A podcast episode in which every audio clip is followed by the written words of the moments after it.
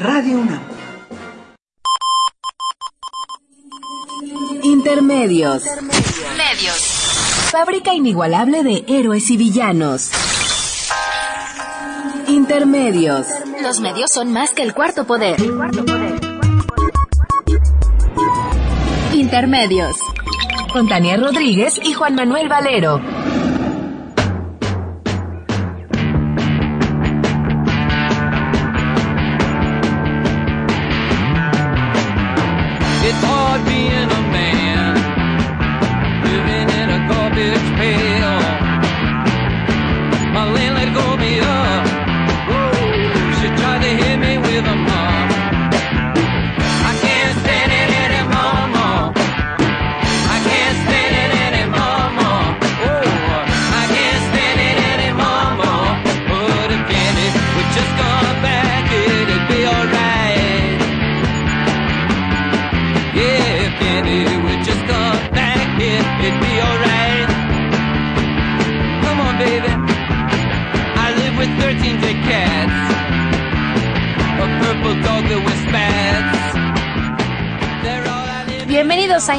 Hoy jueves 29 de octubre del 2015. Los saludamos Tania Rodríguez y Juan Manuel Valero, aquí con el privilegio de poderlo hacer a través de los micrófonos de Radio UNAM.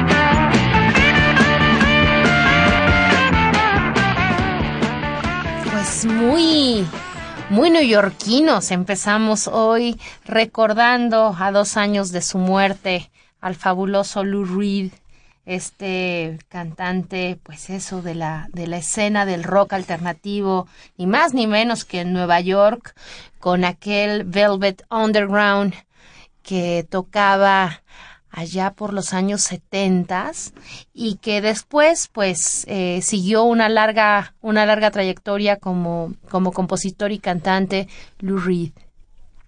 Pues deben estar muy tristes en Nueva York recordándolo y recordando que los Mets van perdiendo dos juegos a cero en la Serie Mundial. Claro, más bien parece burla aquí del productor, pero no. Hubieras puesto una canción de Kansas City. No, no, no. le vamos. ¿Tú a quién le vas, eh? A los Medias Rojas de Boston. No, pero en esta... Ah, a ellos, a los... Porque los malvados Mets se echaron al que yo le iba. Ah, no, yo le voy a los Mets. Así que bueno, son un en equipo, fin. Son el equipo, dicen que del pueblo en Nueva York. Los Yankees son el equipo popis. Tienen onda, ¿no? Y bueno, pues Lou Reed era, era de la banda, de la banda pesada de Nueva York, allá, empezando su trabajo con Andy Warhol. Yo creo que los Mets van perdiendo Ajá. Porque no tienen fe. ¿Tú tienes fe? Hombre, yo me he sumado a cuanta cadena de oración ha, habido, ha habido hoy en día. ¿Tú tienes fe, Humberto?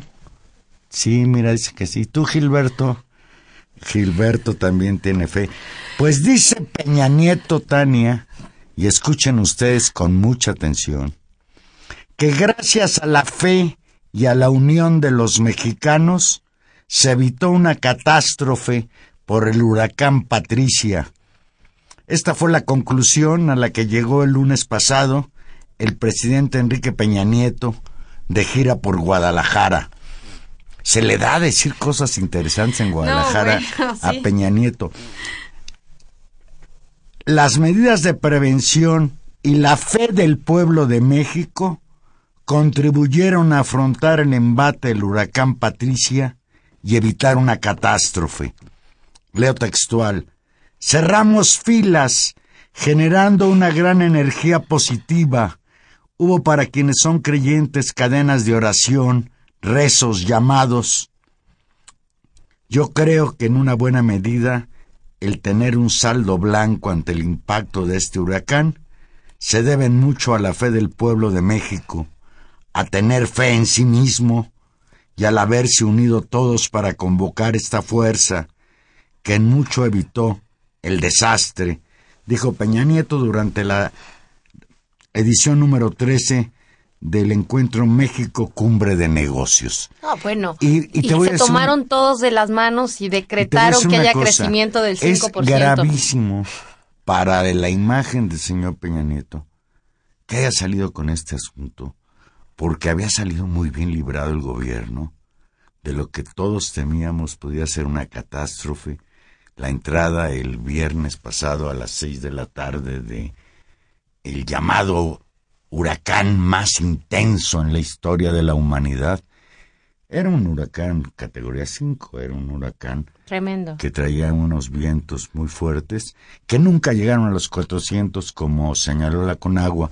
Yo creo, Tania, antes de otra consideración, que en términos de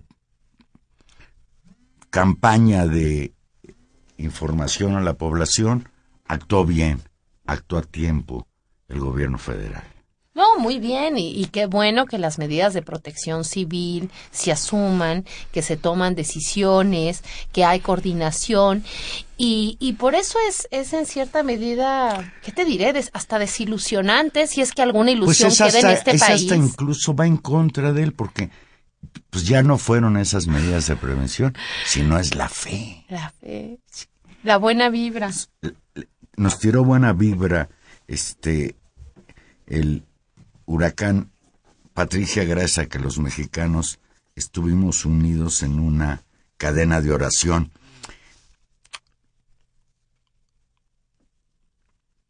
En la mañana del lunes, Juan Manuel, el secretario de Desarrollo Social, José Antonio Meade, dio a conocer que unas 10.000 personas resultaron afectadas por el paso del huracán Patricia, el más potente del que se haya tenido registro.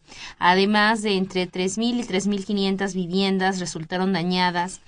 Y bueno. Aquí hay que hacer una aclaración. Y yo hice un programa de divulgación de la ciencia el martes pasado. Esto de que es el una cosa es que sí, efectivamente, puede ser el, el, el, más intenso en los últimos 50 años, pero es que antes no se hacía registro de los huracanes. Ahora, puede ya hay por ahí quien dice que ha habido huracanes de mayor intensidad.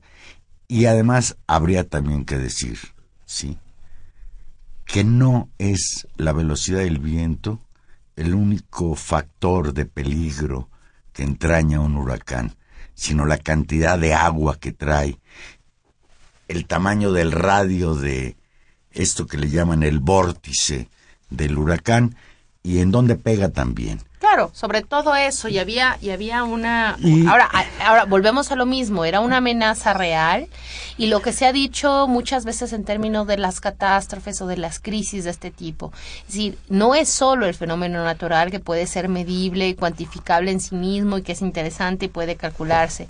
El tema fundamental es el efecto que causa, es decir, la población que lo recibe, la gente que, que, que queda desprotegida ante este tipo de eventos, y dónde efectivamente la acción coordinada de los gobiernos, de la población, las alertas de comunicación, la capacidad de movilizar a la gente, de digamos, contribuye enormemente a controlar los efectos catastróficos o de desastre, ¿no? Porque, porque además, como tú bien lo dices, habría que recordar que los huracanes en general y Patricia en particular no son el demonio, son un fenómeno natural que tiene una explicación. Y es más, hay que decir también que un huracán a largo plazo trae efectos positivos. Hombre, pues si no fuera por los huracanes, no se podría mantener el equilibrio hidrológico.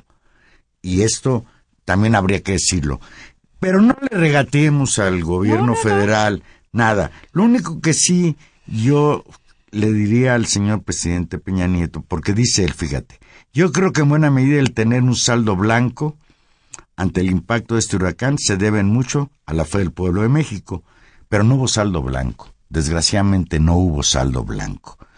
Contrario a esto que dice Peña Nieto y que originalmente manejaron las autoridades, el huracán Patricia dejó al menos siete personas fallecidas en diferentes accidentes debido a las intensas lluvias entre la noche del jueves 22 y el viernes 23, principalmente en la zona de Barra Navidad, Melaque y San Patricio, en el estado de Jalisco. Sí, qué bueno que no pasó a mayores. Pero una sola muerte ya implica una tragedia. Sí, por su bueno, sí, por supuesto. Pero digamos sí que fue que bueno que fue controlado y la explicación eh, que no tiene que ver con la fe, sino que tiene que ver con la explicación científica, eh, es que eh, en buena medida los, los analistas coinciden en que fue justamente el sistema montañoso de la Sierra Madre Occidental, es decir, la, Santa, la Santa Madre Sierra, Occidental. Sí, ahora, ahora va a ser la Santa Madre. Fue la que nos salvó, o la que, la que en buena medida salvó, y que desgastó en buena medida el, el, el meteoro, y por otra lado es una zona donde no hay amplias concentraciones de población. Ese también es el otro, elemento. Parafraseando a Peña Nieto, si la fe mueve montañas, ¿cómo no podrá mitigar a un huracán? de categoría 5. La Sierra Madre Occidental, ¿no? Claro, ese, ese fue en, en buena medida eso. Dennis Felger, portavoz del Centro Nacional de Huracanes en Miami, confirmó que justamente este fenómeno se estrelló contra las montañas, lo cual frenó su circulación. Y otro factor que ayudó a, que no hubiera tanto daños fue que la tormenta azotó esto que decíamos una zona escasamente poblada sin golpear directamente las eh, las poblaciones más grandes de la región que podrían ser tanto Puerto Vallarta como Manzanillo. El huracán tenía una banda de viento muy angosta, los vientos eh, pasaron muy rato, por muy, muy rápido, y eso evitó también mayores desastres. Otra cosa que me dijeron a mí eh, dos investigadores de la UNAM, la doctora Rosario Romero y el doctor Artemio Gallegos, es que quizás, porque esto pues no, es, es muy pronto, quizás lo que sucedió es que la mayor cantidad de agua que traía el huracán consigo arrastrando cayó en el mar antes de entrar a tierra. Pero en fin, fueron... entonces fueron una serie de eventos afortunados y por lo tanto, pues quien, quien deba dar gracias, incluido Enrique Peña Nieto, que yo creo que eh, se le notaba muy contento, pues yo creo que porque veía venir otra otra catástrofe a su gobierno, que en este caso qué bueno que no fue porque, porque no le pasa solo a él, sino le pasa a, a, la población que nada debe ni nada teme. Y además en un sentido laico. ¿Seguimos viviendo en un país laico? Yo no creo, pero bueno, al menos oficialmente somos un país laico. Y yo creo que sí es importante y además no, va, no ha sido la primera vez que la población, la sociedad civil actúa bien. Sí, qué bueno. Y, creo que no es la primera vez, lo recordamos con los sismos del 85. Bueno. Efectivamente, alguien decía por ahí, no es lo mismo que un huracán pegue en Jalisco que pegue en Guerrero. Las condiciones de vida del pueblo guerrerense son diferentes. Las posibilidades de la prevención son distintas, son pueblos más vulnerables, porque lo que sí sucede, Tania, esto es algo que yo he pensado siempre, es que los malditos huracanes siempre andan... Ya no les digas malditos, acabas de decirnos hace un rato que no son el demonio. Bueno, los huracanes, los benditos huracanes, lo que sí es cierto es que siempre persiguen a los pobres. Los pobres son los que sufren las peores consecuencias. ¿Por qué? Porque viven en condiciones de altísima vulnerabilidad. Hubo muchos de los pobladores de, estos, de estas costas que incluso se negaron a abandonar sus casas por temor a perder lo único que tienen. Pues sí, Valero. Y así como huracanes pasan, pues también eh, estas tormentas políticas que azotan al gobierno de Peña Nieto, pues ni los rezos. Pasamos del huracán de Patricia al huracán secretario de gobernación. Y ahí yo creo que están prendiendo sus veladoras para ver si también alguna cadena de oración les hace el favorcito. Pero mientras eso sucede, el secretario de gobernación, Miguel Ángel Osorio Chong, desató también una una cortita tormenta también, sobre todo en redes sociales y en las columnas periodísticas, con su reclamo, y lo, lo leo textual, ya basta de culpar al gobierno por lo de Ayotzinapa. ¿Qué te parece, Juana? En entrevista con Ciro Gómez Leiva, por cierto, en Radio Fórmula el lunes pasado. Bueno. Mientras que Peña Nieto andaba impulsando la fe, este señor pues nos vuelve a decir con otras palabras, ya chole. Ya dejen en paz al gobierno que no tuvo nada que ver con lo que pasó el pasado 26 de septiembre, no, el, 26 de septiembre ya del 2014. Sí. Osorio Chong afirmó que el gobierno mexicano no tiene nada que ver con la desaparición de los 43 normalistas de Ayotzinapa y pidió a los expertos de la Comisión Interamericana de Derechos Humanos que aclaren lo ocurrido la noche del 26 de septiembre de 2014 si es que no fueron quemados en el basurero de Cocula. Y esto, aquí me quiero detener. El secretario de Gobernación, el encargado de la seguridad interior de este país, cuando ya pasó más de un año, le está exigiendo a los organismos internacionales, a los expertos estos que han venido a desmentir la llamada verdad histórica, que se apuren a aclarar, si no fue en, Cocula, que nos digan dónde. Y esto es muy grave, porque entraña lo que nos hemos, nosotros hemos venido temiendo. En el discurso dicen, sí, bienvenidos, entrenle a investigar, ayúdenos, coadyuven con la investigación, pero en el fondo hay un malestar. El ya basta, yo creo que también le, le llega a los organismos internacionales pues que han denunciado que en México no hay justicia. Claro, ya basta de culpar al gobierno por lo de Ayotzinapa, es un reclamo a un sector de la sociedad mexicana, pero también un reclamo en cierta medida a la presión internacional que ha señalado pues la incapacidad o el, el desdén o el descuido con el que el gobierno mexicano ha tratado este tema siguió las declaraciones del, del secretario Chong, no tenemos absolutamente nada que ocultar sobre este caso y por ello el gobierno aceptó que se extendiera seis meses más el mandato del Grupo Interdisciplinario de Expertos Independientes de la Comisión Interamericana de Derechos Humanos para seguir investigando el caso. Recordemos, y simplemente para entender el escándalo que significan estas declaraciones, que justamente este Grupo Interdisciplinario de Expertos, eh, con los dictámenes que confirmó con la revisión de la propia investigación, con las pesquisas que realizó, consideró que era eh, improbable, que no era posible, la, el hecho de que los jóvenes hubieran sido cremados en el basurero de Cocula, como afirmaba la ya desgastada y hecha añicos teoría de la verdad histórica del, del procurador Murillo Caram.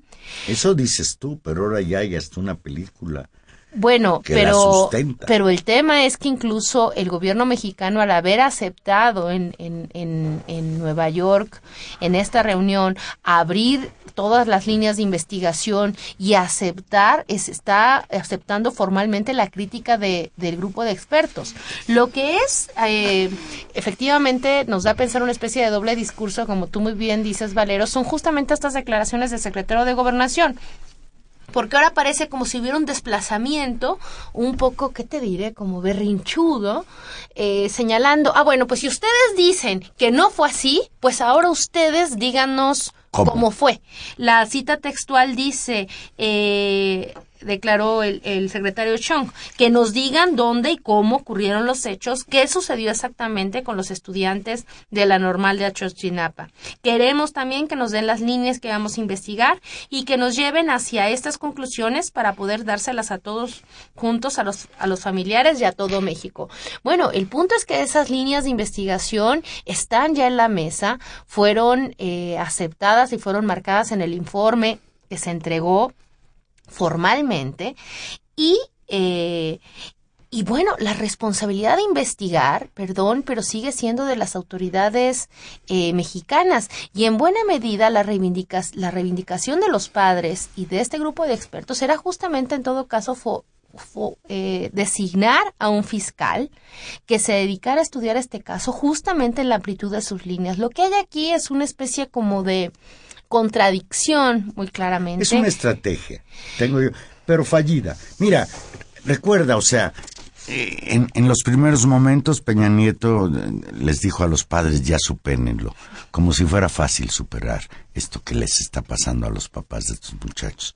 Después vino pues el famosísimo ya chole, y ahora viene eh, ya basta. Y al rato, seguramente, ya nada más falta que la semana que entra, por ejemplo, salga Luis Videgaray a decirnos, ya estamos hasta la madre de que nos quieran involucrar en el asunto de las casas que nos regaló de buena fe el grupo IGA. Nosotros no tenemos nada que ver. Sí. Y porque además, fíjate que es curioso. y después nos dicen, si no quieren, pues váyanse. En esta estrategia usan incluso, por ejemplo, Las frases. El, el, estamos hasta la madre de Sicilia cuando le mataron al hijo. Claro. Sí.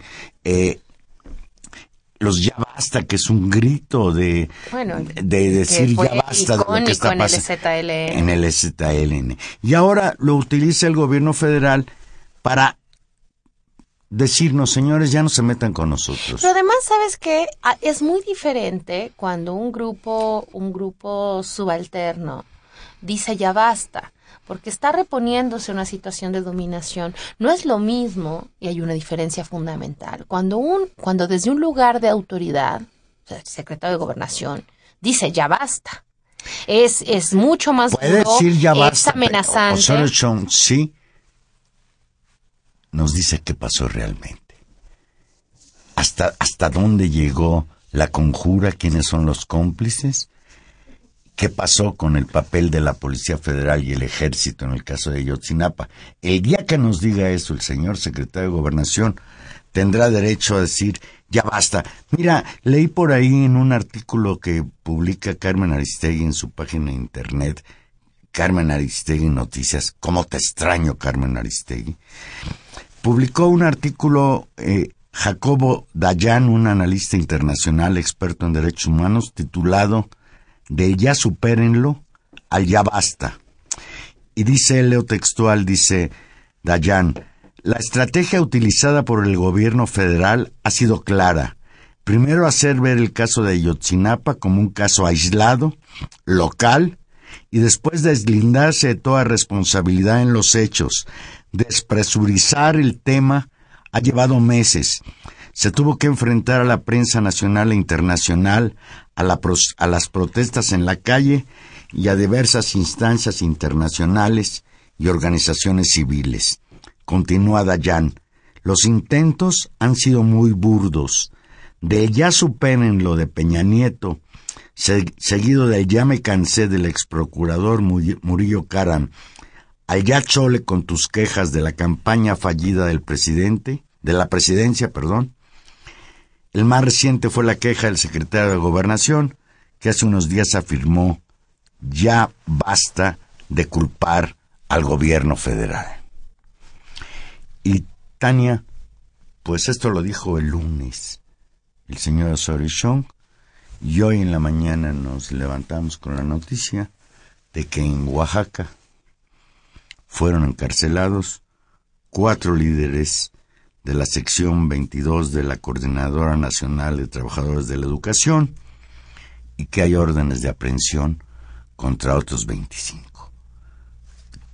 Ya se materializó el ya basta en esta pugna que ha existido entre el gobierno federal que insiste en meter a sangre y fuego su reforma educativa y los profesores, fundamentalmente la Coordinadora de Trabajadores de la Educación, fundamentalmente la sección 22 de Oaxaca, que insisten en que esa reforma educativa no es tal, sino es una reforma laboral. Y ya hay una campaña en los medios de apoyo total a esta decisión de encarcelar a los líderes de los profesores. El secretario, el secretario Nuño en realidad es, eh, desde su llegada a la SEP se configura un, una nueva etapa y una escalada en el conflicto, un endurecimiento del gobierno federal que se ve reflejada primero en el discurso, digamos, sin rajatabla de que la, la, reforma va o va, o sea que no hay ningún espacio a la negociación. Por otro lado, suspender el propio, las propias mesas de diálogo con, con los maestros inconformes. En tercer lugar, esta campaña tremenda de medios que se ha visto reforzada, que bueno, esta campaña lleva bastante tiempo porque recordemos que uno de los agentes principales de esta de este, del impulso a esta reforma tiene que ver con Mexicanos Primeros de esta asociación de la cual aquella de Loret de Mola. Recuerda, son años en los cuales han colocado como los únicos responsables de la crisis de la educación en nuestro país a lo de la educación pública en nuestro país a los profesores tiene muchos años, pero se ha visto fortalecida en esto. Y un cuarto elemento, digamos ahí sí, de coyuntura, fue la decisión de descontar de descontar eh, el día a los profesores que hicieron paro el 2 de octubre y publicitarlo como un gran triunfo. Y por último, esta decisión que, pues claro, judicializa digamos, este conflicto político al encarcelar a estos cuatro dirigentes y a, digamos, meter en vilo o poner en vilo a buena parte de la dirigencia del CENTE, amenazando con que hay más órdenes de aprehensión en curso. De acuerdo con la información que nos da la agencia de la revista Proceso, en su página internet, alrededor de 800 efectivos de la Policía Estatal y Federal así como de la Agencia Estatal de Investigaciones, desalojaron esta madrugada a maestros de la sección 22 del Sindicato Nacional de Trabajadores de Educación, que mantenían cercado el Instituto Estatal de Educación Pública y bloqueaban la carretera federal 190. Casi de manera simultánea, la Procuraduría General de la República ejecutó órdenes de aprehensión contra cuatro integrantes del Comité Ejecutivo de la sección 22 por ataques a las vías de comunicación, bloqueos al aeropuerto y a instalaciones federales como petróleos mexicanos. La PGR detuvo a los dirigentes Otón Nazariega Segura, Efraín Picasso Pérez y Roberto Abel Jiménez García cuando se dirigían al instituto y también detuvo cuando llegaba a su casa a ¿Cómo se llama el otro? Perdón. a Juan Carlos Orozco Matus. Y algo interesante, venía escuchando en las noticias que están en el penal de alta seguridad del altiplano. Bueno, vamos a ver qué trato, qué tratos le Vamos a ver si hacen su túnel. Vamos a ver si les dejan meter su iPad, eh, su música y si los tratan de don, ¿no? Vamos a ver. Pero Vamos a ver. yo creo que esta escalada represiva es preocupante. Es cuando tú tienes que recurrir a lo que acaban de recurrir hoy, es que ya agotaste toda posibilidad de diálogo. Y bueno, pues vamos a ver cuál es la respuesta de los profesores y cuál es la respuesta de la sociedad civil. Este señor Cárdenas, después de echarse en un infomercial, sobre las carreras del domingo regresa Qué pesadilla. Ahora, después hacemos un comentario sobre eso. Pero después de eso, lanzó una encuesta en su periódico para que la gente votara. Y si estaba a favor o en contra. Por supuesto, 75% de la población aplaudió las detenciones. La represión a la sección 22 del, de la Coordinadora Nacional de Trabajadores de la Educación.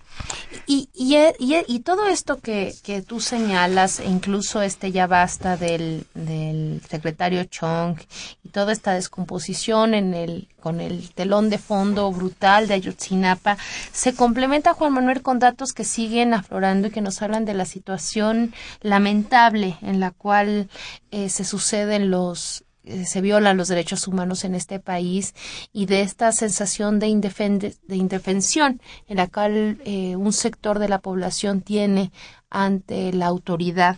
Ayer se difundió un comunicado de la Organización de Derechos Humanos Human Rights Watch que denunciaba que la Policía Federal habría ejecutado al menos 50 civiles. Asesinado a, sangre fría. Claro, pero la idea de la ejecución es, es, es brutal, ¿no?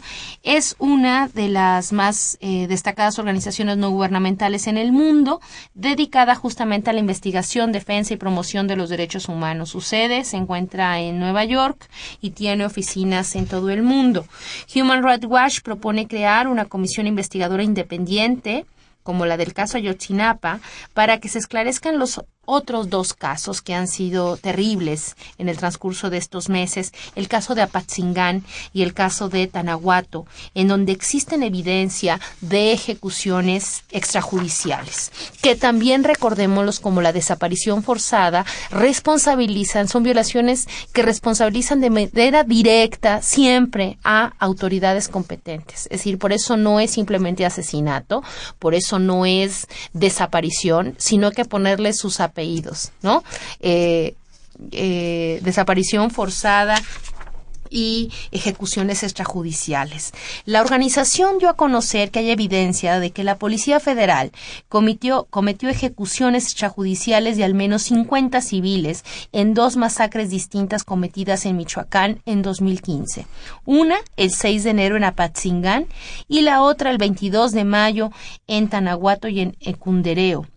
En un informe difundido desde su oficina en Nueva York, la organización internacional señala que su delegación visitó México en agosto pasado y documentó que en el primer hecho, testigos presenciaron que la Policía Federal ejecutó al menos ocho civiles en Apatzingán, recordémoslos, en plena plaza de Apatzingán. Aquí hablamos con Laura Castellanos en aquel momento, hace unos meses, Valero, justamente que hizo una larga investigación con los familiares y con, y con los testigos de, esta, de estos hechos, justamente tras el desalojo de un plantón de un grupo de autodefensas, y el segundo, el de Tanguato, que ejecutó a 42 civiles en un operativo en un rancho presuntamente ocupado por la delincuencia organizada, y ahí todos recordamos el enorme despliegue policiaco e incluso mediático que hubo en haber tomado un rancho de narcotraficantes. Y muy muy rápidamente esa, esa acción de las, de las fuerzas policiales sembró las dudas por la cantidad de muertos y digo otra vez el número 42 civiles que murieron en esa intervención.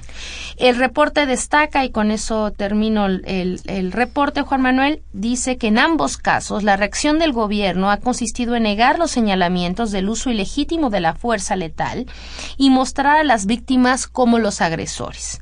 Más de nueve meses después de las muertes de Apatzingán y de cinco meses de las ocurridas en Tanguato, ningún policía ha sido consignado en relación con ninguno de estos incidentes. Termina el reporte de Human Rights Watch. Y bueno, pues por eso se enoja el secretario de Gobernación, Juan Manuel. Y mira, cuando relacionas estos hechos con la información de que la Policía Federal intervino ayer en el desalojo de los profesores, en Oaxaca, pues crecen mis preocupaciones, porque, por desgracia, si bien es cierto, no están, eh, no tenemos mucha información al respecto, hay la creencia a pensar que, como lo dijo el comisionado de los derechos humanos de la ONU, en México la violación de los derechos humanos se ha convertido en sistemática y generalizada. Bien, vamos a hacer una pequeña pausa y aquí regresamos. Recuerde que estamos en vivo y usted se puede comunicar con nosotros al 5536 8989. Dice Manuel Munguía que nos llama de Iztapalapa. Gracias, Manuel. Que no se preocupe el señor Osorio Chong. Nos quedaremos quietos viendo cómo siguen con su impunidad y su dogmatismo monetarista y de mercado. ¡Qué infamia! Ya chole. Aquí regresamos.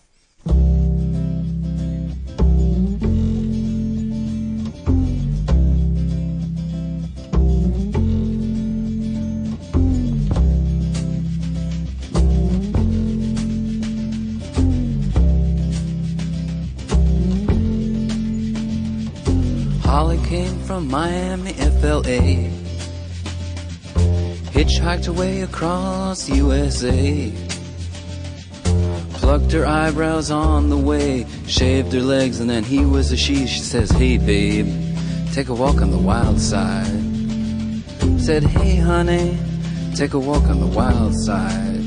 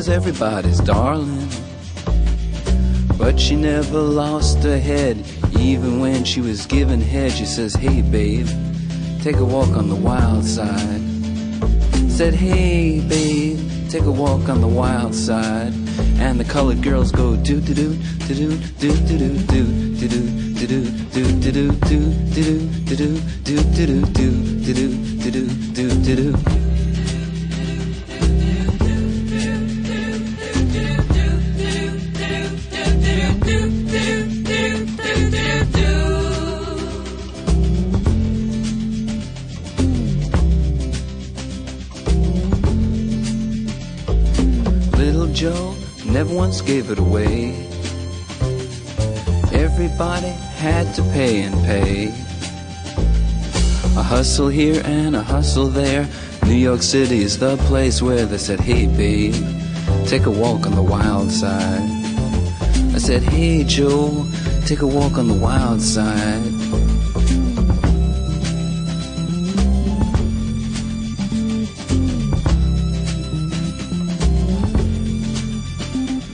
Sugar Plum Fairy came and hit the streets, looking for soul food and a place to eat.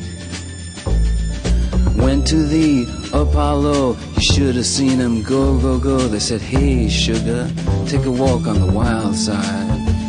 I said, Hey, babe, take a walk on the wild side. Take a walk on the wild side. Tuturum, turum. ¿Eh, Valero? Camino por el lado salvaje. Pues sí, es dar el salto más allá. ¿eh? Atreverse. Atreverse. Ojalá, ojalá, ojalá nos atreviéramos a cambiar la realidad en la que estamos viviendo, caray. Dice oh, nos atreviéramos a salir del lado salvaje. O salir del lado salvaje. Sería mejor, sí, que se acabara el, el, México bárbaro en el que seguimos viviendo. Dice Rebeca Gutiérrez, que nos llama de Álvaro Obregón, lo que han hecho con los maestros de la CENTE es represión, intolerancia y abuso.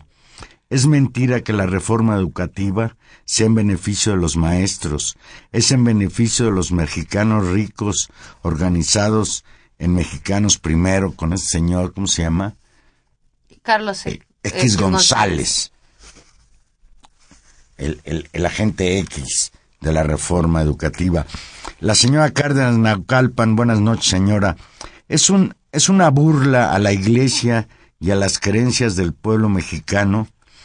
La primera fue llevar una Virgen rubia, la segunda negarle al Papa oficializar una misa por los 43 de Ayotzinapa, y ahora esto último que dice el señor Peña es el colmo.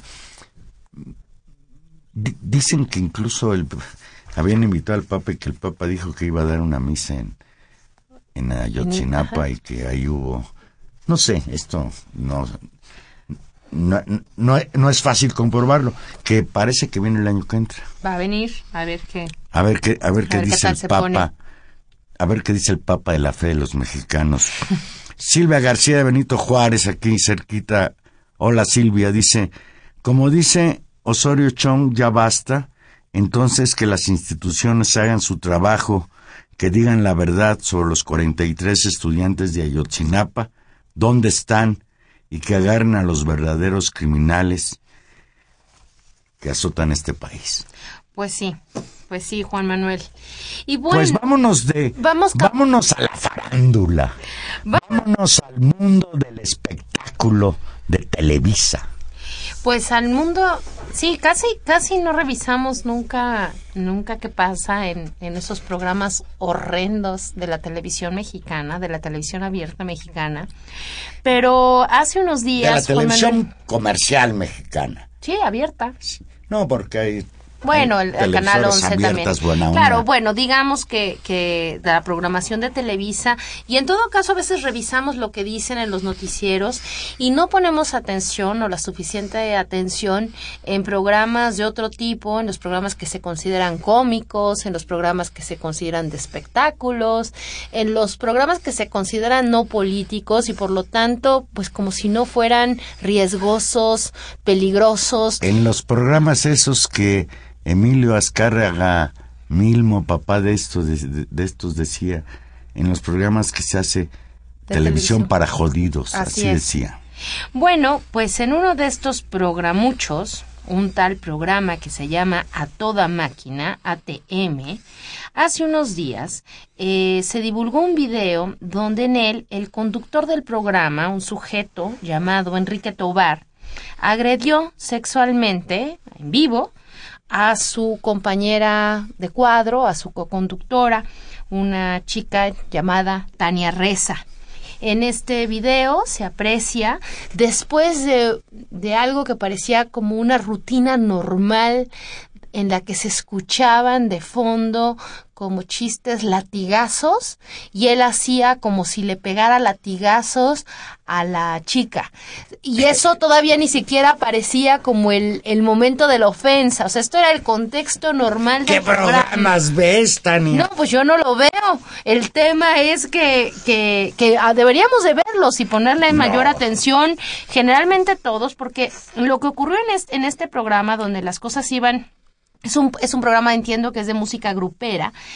Después de que eso está pasando y de unos diálogos verdaderamente nefastos y de un estigamiento en términos primero del lenguaje, el presentador toca a la, a la chica en uno de sus, de sus caderas y en sus pechos, hasta que está molesta, se quita el micrófono y dice que así no puede trabajar y se retira de la pantalla, tras lo cual el sujeto este, voy a volver a decir su nombre porque porque hay que recordar el nombre. Tobar. Enrique Tobar dice, cuando esta, esta mujer se va enojada, creo que mi compañera anda un poquito hormonal.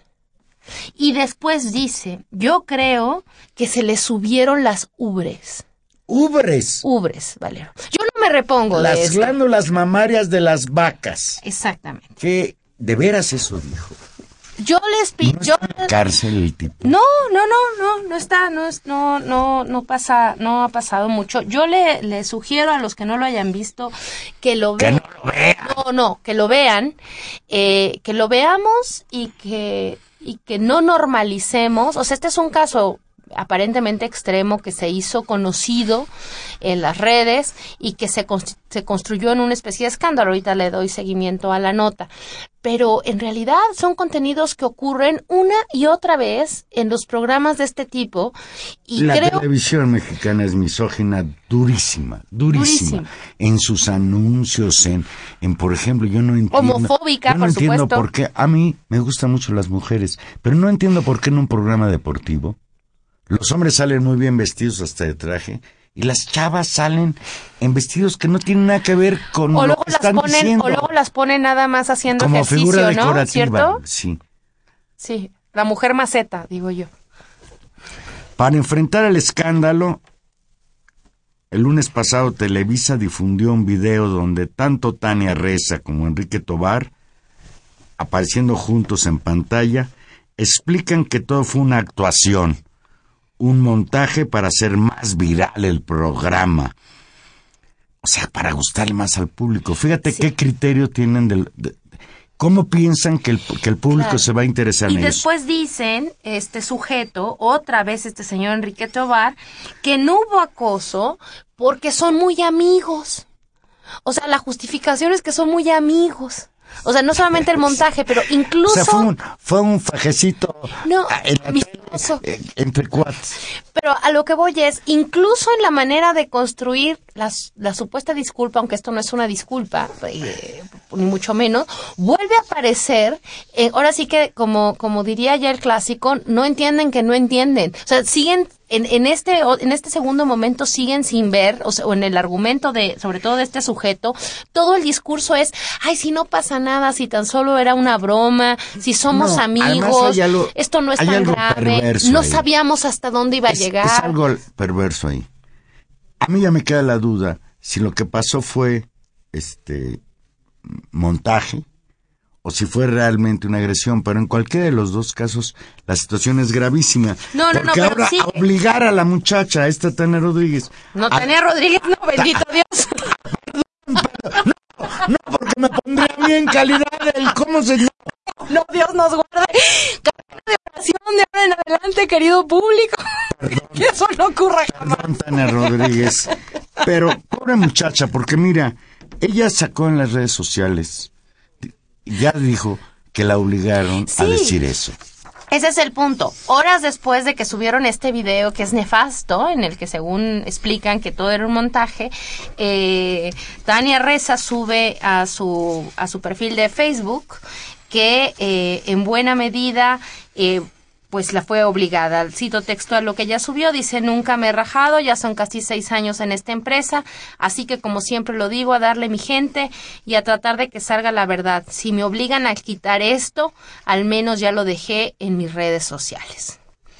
Y antes dice, hay eh, presiones de parte de Televisa para decir o incluso grabar ciertos comentarios, haciendo clara referencia al, a la grabación que habían hecho antes.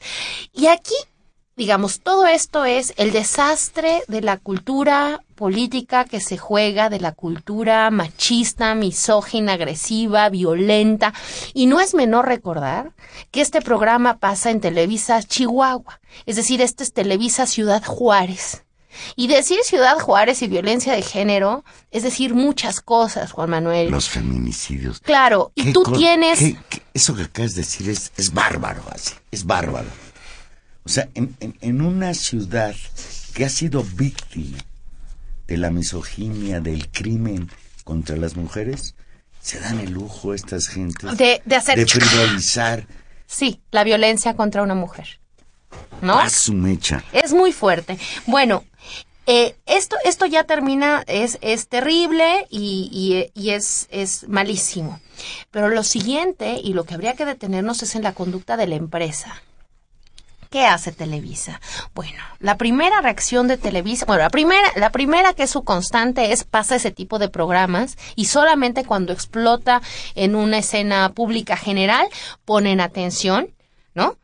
Porque los contenidos de los programas cómicos, de los programas ¡Laura musicales, de los programas de las telenovelas tienen una carga misógina y machista y homofóbica terrible. Bueno, a lo cual la CONAPRED no revisa contenidos, no, no hay una crítica tampoco social. ¿Quién manda en este país? Y la, pero sí, pero también hay una especie de, de que no Peña hay una... Nieto, el general Cienfuegos o Emilio Azcarra Gallén. Ya hay dudas, ¿no? Eh, bueno, Televisa, esa es su primera causa, pero la primera reacción ante el escándalo fue despedir a ambos conductores. A ella por dejarse y a él por agredir. No, pues porque se- no, porque se supone que es un montaje, entonces los des- los despide. Eh, el conductor, este conductor en realidad solo duró despedido 24 horas, porque después Televisa eh, decidió en sus investigaciones que no habían sido ellos los responsables, los conductores, sino los productores del programa. Y entonces despidió a los productores que y los obligaron para elevar el rating a hacer este, eh, este simulacro de, de agresión sexual. Sí. Y reinstalan a los conductores. Entonces corren a, corren a estos. Ellos dicen que eh, defienden, ya sabes, su campaña de sus, de sus buenos valores y sus códigos de ética, ¿no? Pero eh, ahí, ahí queda la, la posición de Televisa. Televisa informa que en un comunicado que la conductora fue recontratada y eh, que van a seguir en sus labores y abundó que el programa eh, va a tener un cuidado, van, los conductores ahora van a dar mensajes en defensa de la equidad de género. El tipejo ese ahora El se va a tipejo convertir en un impulsor de una política en contra de el abuso de los hombres sobre las mujeres. Es, eh, es patético. Es Televisa. Esto sintetiza lo que ha sido Televisa en los últimos 50 años de la historia del país. Un señor, por ejemplo, llamado Joaquín López Dóriga, que es el que sub- la voz de la información de Televisa está metido en un asunto de extorsión denunciado por una mujer de que la esposa de López Dóriga la quiso extorsionar para construir unos edificios en Santa Fe y no hay por, por parte de Televisa ninguna preocupación de tratar de investigar qué pasa ahí. Y como tú lo dices bien, hoy están respondiendo a un escándalo que se les vino encima porque hubo alguien con valor de sacar ese video y hacerlo público y No, generar- no, no, pero no es sacar ese video, ese video pasó en la tele abierta. Por eso, pero en Ciudad Juárez. Claro, el tema, bueno, pero la gente de Ciudad ¿Cómo te Juárez, enteraste tú? Porque subió a las redes sociales y porque llamó la atención que esta chica hubiera salido del programa en vivo quitándose el, el micrófono y dejándolo ahí en lugar, y, y lo cual es que en el programa siguiente ella no volvió. Es decir, si uno ve el video, es muy difícil creer que eso fue un montaje porque la, la reacción de ambos es una reacción descompuesta ante lo que está pasando y la verdad con, con todo respeto de ellos no, no, no parecen tan buenos actores como para poder lograr ese nivel de realismo en lo que va, en lo que va ocurriendo es absolutamente posible y eso es lo que es realmente lo que debe escandalizar más allá de la responsabilidad de la empresa y de la responsabilidad personal de los productores y de este sujeto, ¿no? Enrique Tobar, en, en hablar así, en comportarse de esa manera, en producir esas cosas. Hay una, hay una responsabilidad, creo, social de dejar de, de no poner este tema como un tema permanente. Este es un país que tiene feminicidios. Este es un país donde las alertas de género crecen todos los años, donde se reproducen ya no solamente en lugares focalizados, como es el caso de Ciudad Juárez, y por eso es, es, es escandaloso que después de casi 15 años de seguimiento a, la, a los feminicidios en el campo algodonero, todos estos casos terribles que sacudieron también al mundo, que construyeron una lógica de la violencia y de exposición pública de la violencia, la televisora local produzca contenidos donde pueda ser posible como un juego, porque eso me imagino que pasa de manera reiterada, oír latigazos con el cual se hace como que se le pega a una mujer en público, más allá incluso, eh, además, digamos, de los de los tocamientos y del maltrato permanente, a decir una una de las lógicas que a mí más me exaspera de me exasperó de ver ese, de hacer ese video, es la permanente reiteración de ese chico, decir, un poquito, si no pasa nada, nada más es un poquito, eh, con la violencia que eso, que eso, que eso entraña. Hay, hay un, hay una invisibilización de estos, de este tema, y creo que sería una oportunidad, Valero, esto que, esto que sucedió, para, para volver a poner la mirada en eso y para señalar una y otra vez y hacer un escándalo por cada programa en el que Televisa nos trate así. Y mira, fíjate, acaba la Cámara de Diputados, los diputados de todos los partidos, a excepción de Morena, de aprobar, posponer el apagón analógico para beneficiar a Televisa que pueda seguir manteniendo su predominio en la televisión abierta. Ya incluso sus compinches de TV Azteca ya han manifestado su inconformidad frente a esta nueva expresión de la sumisión de los partidos políticos a esta empresa que para ellos significa si salgo en Televisa y me trata bien, voy lejos, hasta la presidencia de la República, diría el señor Peña Nieto. Es muy grave, es muy grave la complicidad del gobierno mexicano desde hace muchos años con una empresa que se ha significado como la expresión más degradante de la cultura a través de la pantalla de televisión y como verdaderamente pues una reproductora de los peores valores, de las peores de los peores comportamientos.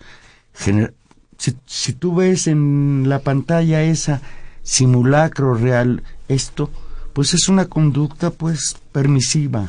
No, y que representa. Me imagino que, que, este programa pasa a un horario en el que lo pueden ver los niños. No, no, por supuesto. que no lo pudieran ver y los son niños. estereotipos y son estereotipos de conducta porque además es, es un gru- es un programa grupero digamos del macho norteño más tradicional más violento el, el comportamiento de este Enrique Tobar yo no sé si sea así en lo privado pero el personaje que ese sujeto representa y hay una decisión también privada de aceptar representar ese papel, digamos, no, no lo condeno de antemano, aunque pero hay una hay hay una exaltación de esa, de esa manera de, de relacionarse entre hombres y mujeres.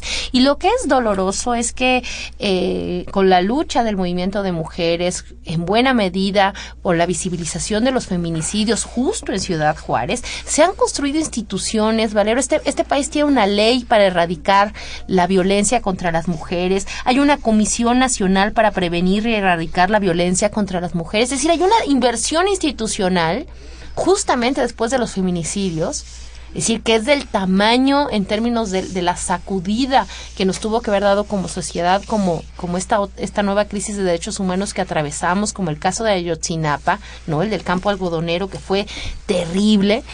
Eh, y las sigue pasando. Las muertas de Juárez, así conocidas como las muertas de Juárez, y en ese, y en ese lugar, ni siquiera la televisora local ha sopesado redefinir una cultura, es decir, la cultura de la violencia con las mujeres está vigente, se reproduce a través de las pantallas y no merece una crítica. Es decir, se visibilizó en el exceso, digamos, ya intolerable de esta chava, de no soportar que le tocaran el, el, un seno, ¿no? En público. Dijo él. No, bueno, no, no me lo vuelvas, es que de veras, Es, que- es, insoportable. Fíjate, el Consejo Nacional para Prevenir la Discriminación, el CONAPRED, informó el lunes que abrió una queja de oficio en contra de Enrique Tobar por presuntos actos de discriminación en contra de Tania Reza, una investigación en la que participará la Comisión Nacional de los Derechos Humanos. Por su parte, la Secretaría de Gobernación condenó dichos actos de violencia de género y señaló que buscará a través de la Comisión Nacional para Prevenir y Erradicar la Violencia contra las Mujeres acompañar a la conductora en caso de que desee presentar una denuncia penal ante la Fiscalía General del Estado de Chihuahua. Y bueno, ¿y frente a Televisa qué? ¿Frente a la responsabilidad de esa empresa o qué? Lo que pasa en, en- en la pantalla no es responsabilidad de la empresa. Eso es, ese es el mensaje Y además final. se, se responsabiliza a decir que en ese programa ahora estos sujetos, este sujeto va a dar mensajes este a favor de la equidad de género. Muy bien, increíble, qué bueno que lo haga. Y todos los demás programas y toda la programación de Televisa, es decir, esto debería de alcanzar justamente para un compromiso público de Televisa de revisar sus contenidos de una vez por todas y sacar esos contenidos misóginos, homofóbicos, clasistas y racistas de los programas que aparentemente no hacen política, pero que en realidad configuran nuestro sentido común como nación y, y que nos degradan como sociedad. Eh, Es, a eso debería de mira, comprometerse. esto, esto que publicó Tania Reza en, en Facebook es preocupante. La exconductora de Televisa, en ese momento, era exconductora, parece que fue acosada por la empresa que le sugirió echarse la culpa, No, terrible. pasar de víctima a cómplice de quien la agredió. A doble víctima. Otra vez victimizando, victimizando de nueva cuenta a las víctimas. Valero, ya nos vamos. No vea usted Televisa, por favor. Ya nos vamos. Estuvimos con ustedes en los controles técnicos don Humberto Sánchez Castrejón, en la producción Gilberto Díaz Fernández y en los micrófonos. Tania Rodríguez, que pase usted unas bonitas festividades de Día de Muertos, tome mucho chocolate, pague lo que debe, coma pan de muerto y calabaza con tacha y camote, yomi, y, si pásela le bien. gusta el Halloween, lléguele al Halloween. También disfrácese, todo eso, pero, pero es lindo, es lindo también, también lo otro, ¿no? La tradición de Muertos es preciosa. Pues aunque suene irónico, felices muertos el próximo lunes 2 de noviembre. Ya nos vamos.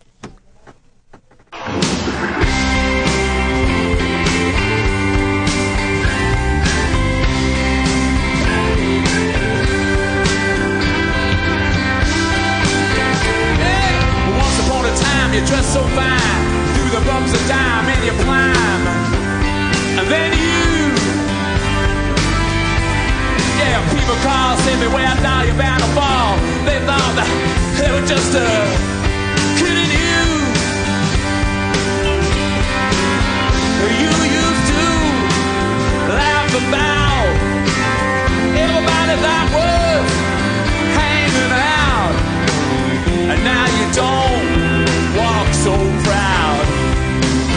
Now you don't talk so loud about having this round gin.